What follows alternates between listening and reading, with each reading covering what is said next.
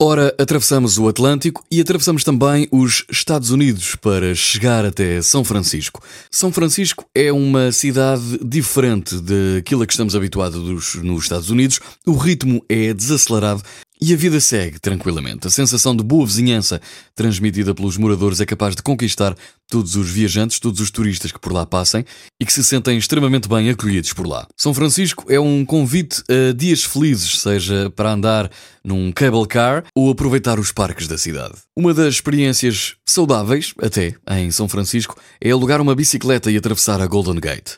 É um dos passeios mais populares da cidade. Nesse passeio tem a oportunidade de ver paisagens incríveis enquanto percorre a ciclovia, que está disponível durante todo o percurso. A pequena cidade à beira da Bahia é ótima para passar uma tarde com sol e também para descansar.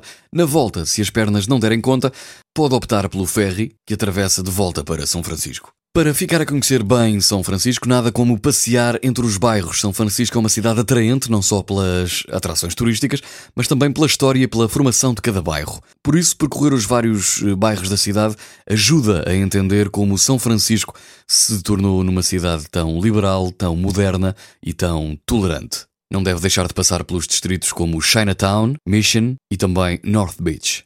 Estive em São Francisco já há alguns eh, anos atrás, mas ainda assim lembro-me de que comia bastante bem e deixo aqui para terminar duas dicas de restaurantes para comer bem em São Francisco. Se gosta de frutos do mar, então Water Bar é um restaurante a conhecer e eh, também há dois restaurantes eh, muito bons no canto histórico de São Francisco, The Cliff House. Por isso já sabe, se está a pensar ir até aos Estados Unidos, São Francisco tem que fazer parte da sua lista.